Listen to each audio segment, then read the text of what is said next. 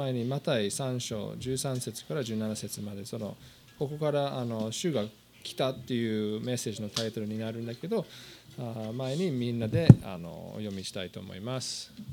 せーの。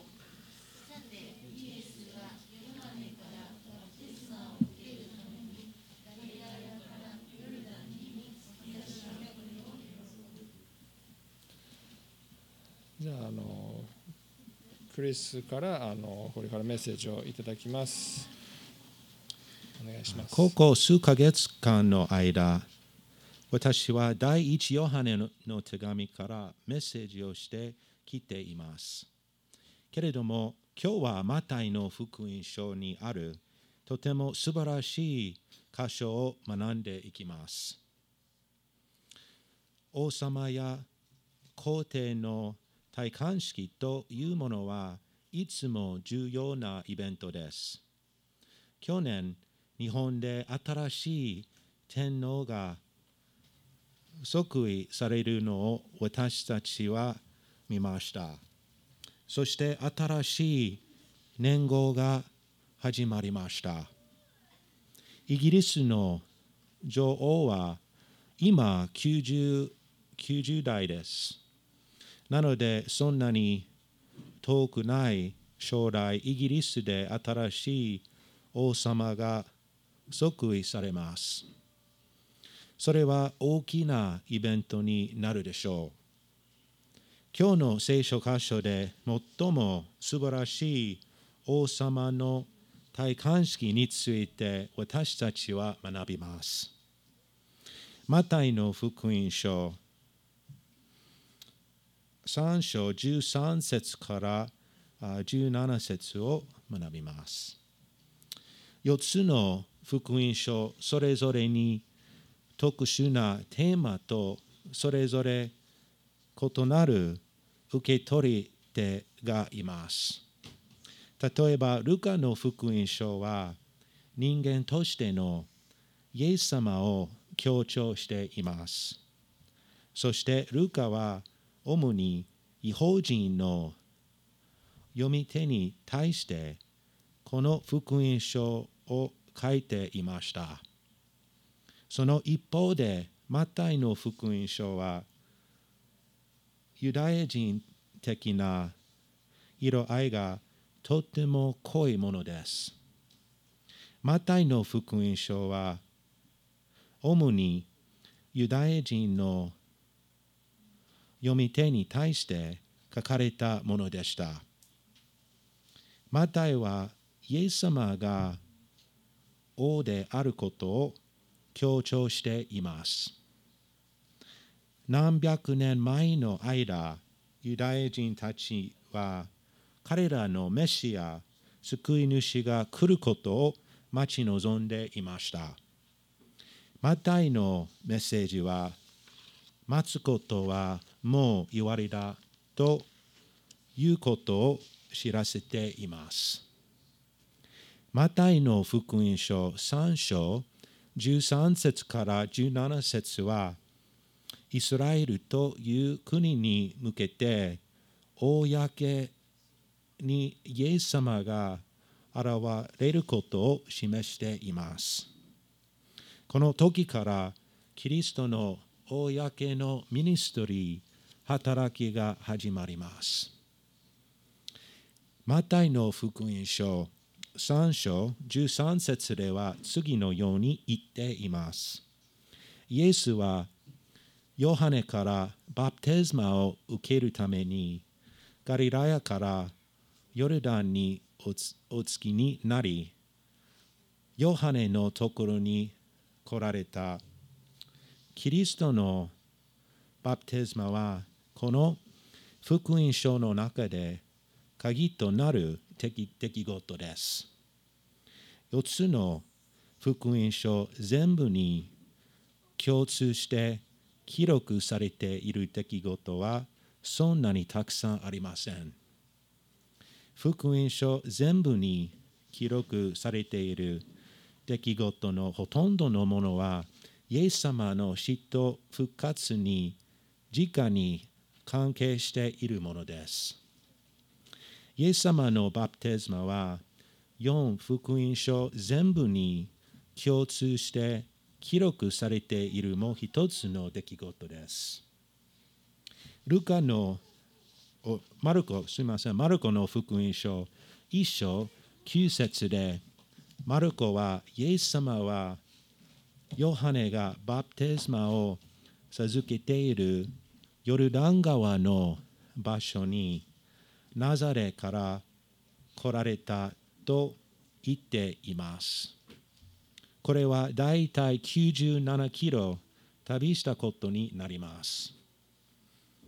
今日私たちの豊かな命、キリスト教会では、日上さんと佐藤さんで、佐藤さんがバプテスマを受けました。主を信じた人がバプテスマを受けるのはいつも喜ばしい出来事です。イエス様ご自身がバプテスマを受けたのを見ることは驚くべきことです。ヨハネのバプテスマと現代の主を信じた人のバプテスマとの間には違いがあります。ヨハネのバプテスマは悔い改めのバプテスマでした。これはマタイの福音書3章11節に書いてあります。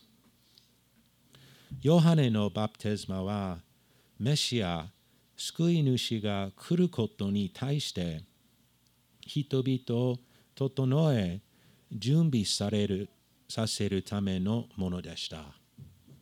そしてそれはまたキリストの死と復活という将来を心待ちにするものでもありました。キリストを信じた人たちのバプテスマは、人の働き2章の教会時代の最初の頃から始まりました。キリストを信じた人たちのバプテスマは、キリストの死と復活を覚えて行います。これは信徒たちがキリストの死とそして復活に自分自身も一体化するということを証言するものです。聖書はイエス様が完璧な方であったことをはっきりと断言しています。イエス様は罪は犯されませんでした。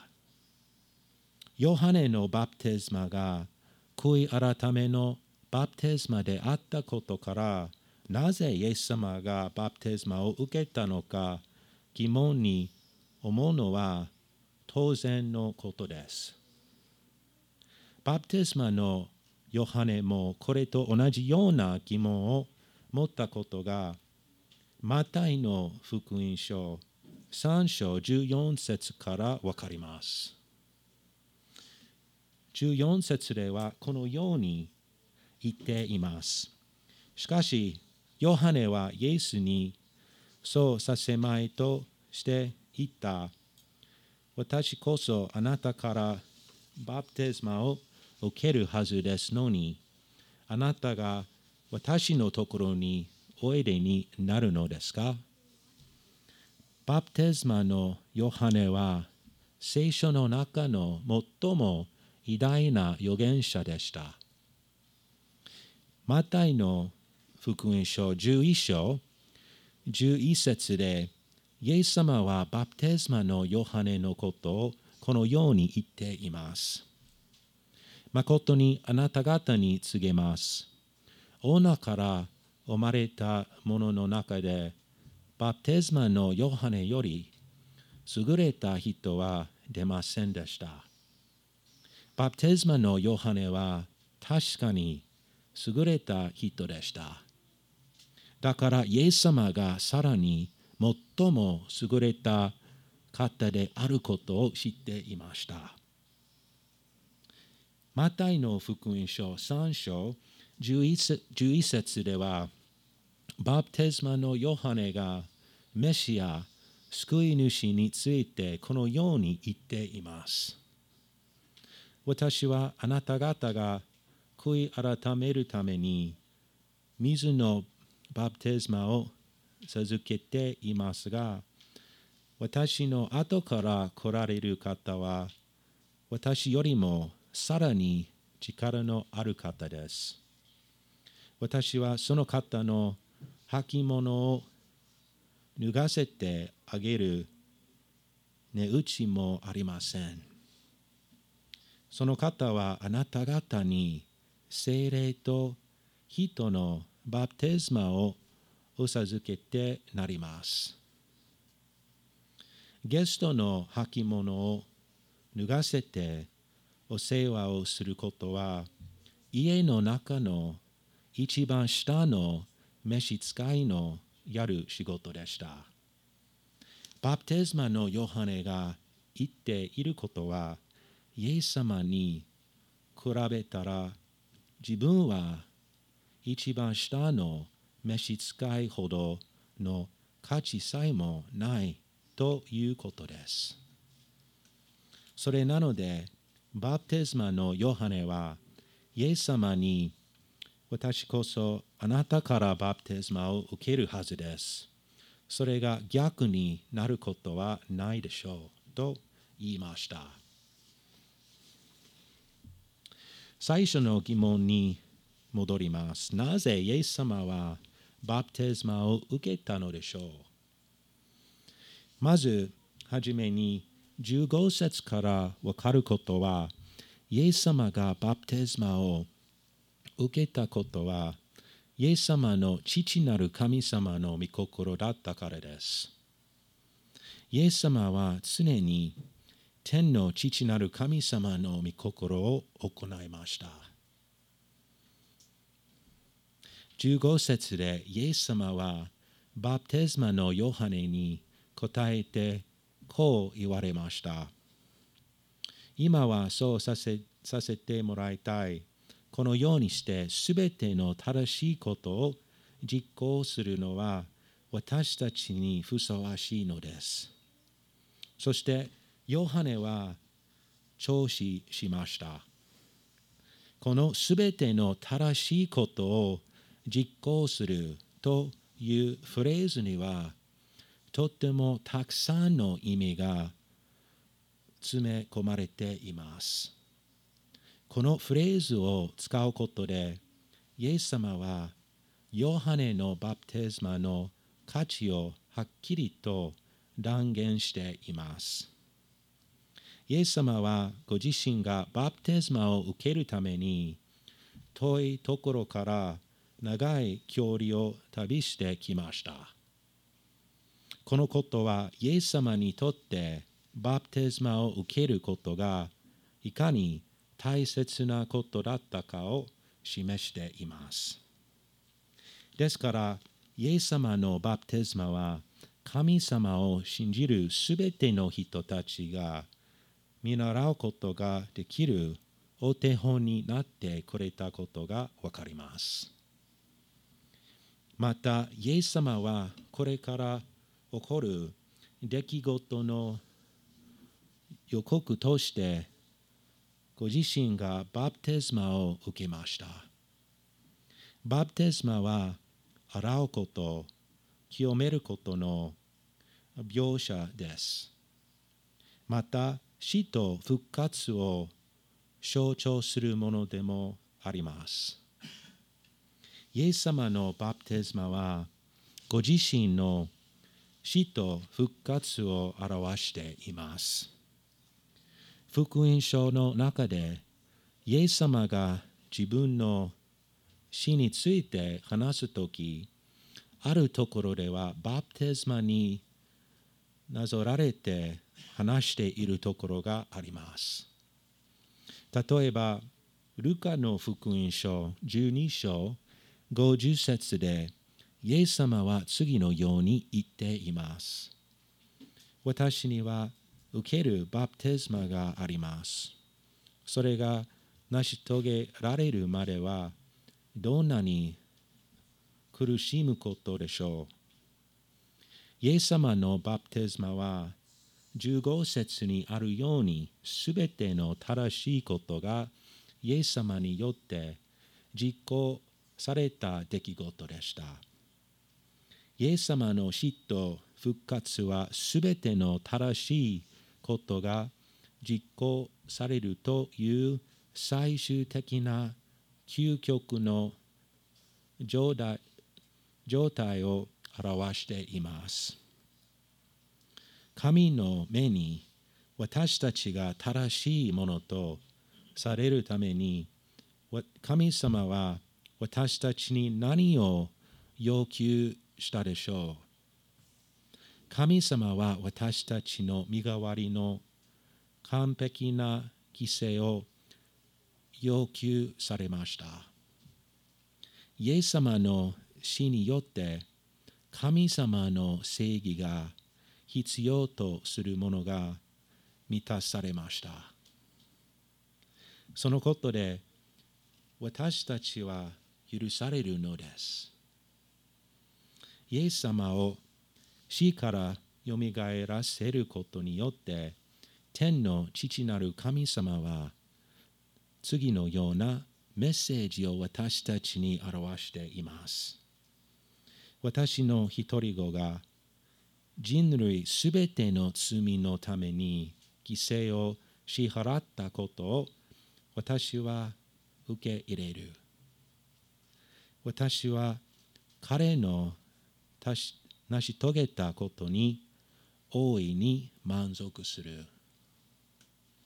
私たちはイエス様のバプテスマの中にイエス様の死と復活という美しい象徴を見るのです。ここの聖書箇所にはキリストが王様にふさわしい方であるということの3人の証人がいます。14節でイエス様がすごいお方であることをヨハネが断言しているところをすでに見てきました。ヨハネの福音書一章29節から34節にあるイエス様のバプテスマの他の記事ではキリストについてのヨハネのもっとたくさんの証言を読むことができます。ヨハネの福音書1章29節では次のように言っています。その翌日、ヨハネは自分の方にイエスが来られるのを見ていた。見よ、世の罪を取り除く神の子羊。罪の生贄のために使われる子羊は傷や欠点や汚れのないものでなければいけませんでした。ここでヨハネはキリストが罪のないお方であることを断言しています。また34節にあるようにヨハネはイエス様が神様であることことも断言しています。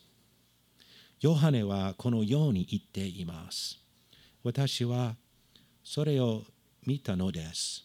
それでこの方が神の子であると証言しているのです。マタイの福音書3章16節で精霊もまたイエス様が約束されたメシア救い救い主であることを確かに承認しているのがわかります。イエス様がバプテスマを受けた後、16節では次のように言っています。イエス様はすぐすぐに自ら上がられた。すると天が開け、神の御霊が鳩のように食らって自分の上に来られるのをご覧になった。これは約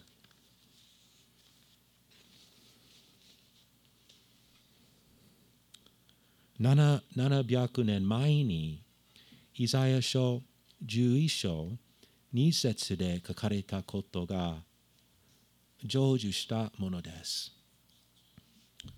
これから来るメシアについてイザヤは次のように予言していました。その上に主の霊がとどまる。それは知恵と悟りの霊、計りごとと能力の霊、主を知る知識と主を恐れる霊である。このようにして精霊がイエス様の上にとどまるということはイエス様が約束された救い主であったということのはっきりとした印でした。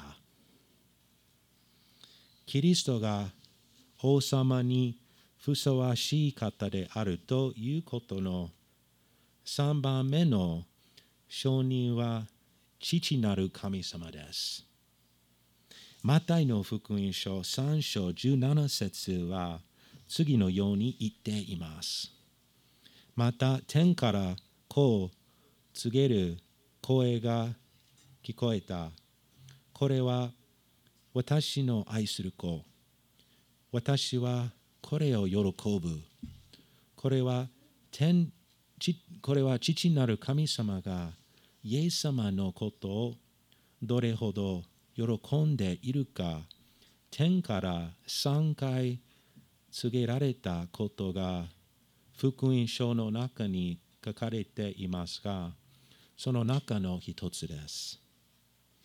これは詩編2編7節に私は主の定めについて語ろう。主は私に言われた。あなたは私の子。今日私があなたを産んだ。それに付け加えて、イザヤ書42章1節では次のように言っています。見よ、私の支える、私のしもべ、私の心の喜ぶ、私が選んだもの、私は彼の上に私の霊を授け、彼は国々に抗議をもたらす。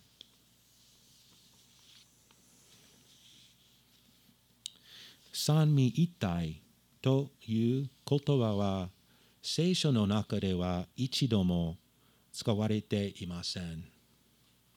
でも、要の教えとなる真理ははっきりとこのように教えられています。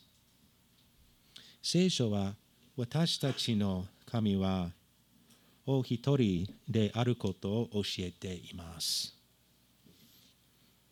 それは、新明記6章4節ではっきりと言っています。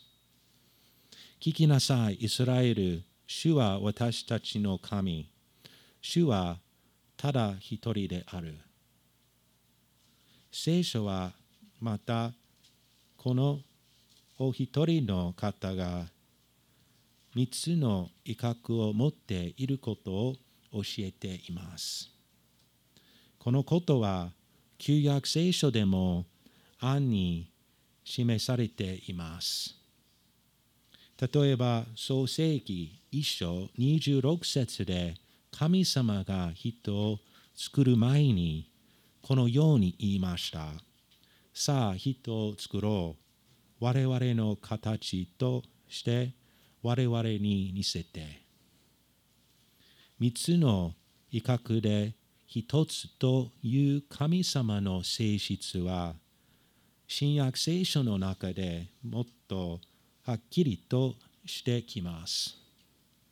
多分私たちが今朝学んでいるここの聖書箇所の中でそのことは最もはっきりと示されています。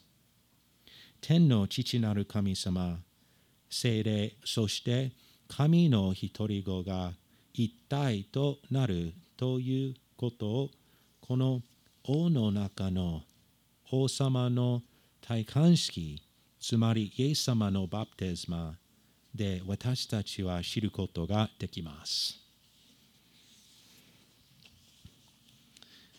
イエス様のバプテスマは神様が私たちを救うためにはどこまでも来てくださるということを表している素晴らしい象徴です。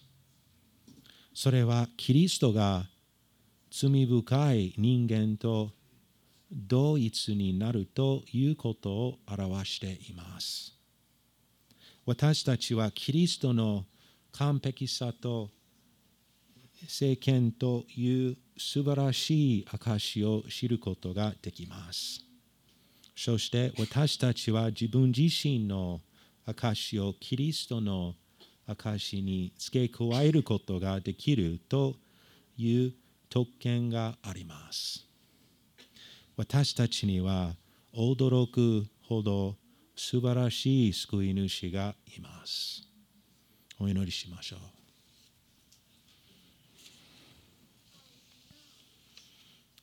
天の父なる神様、私たちを救うために、あなたの一人子をこの世に送ってくださったことをありがとうございます。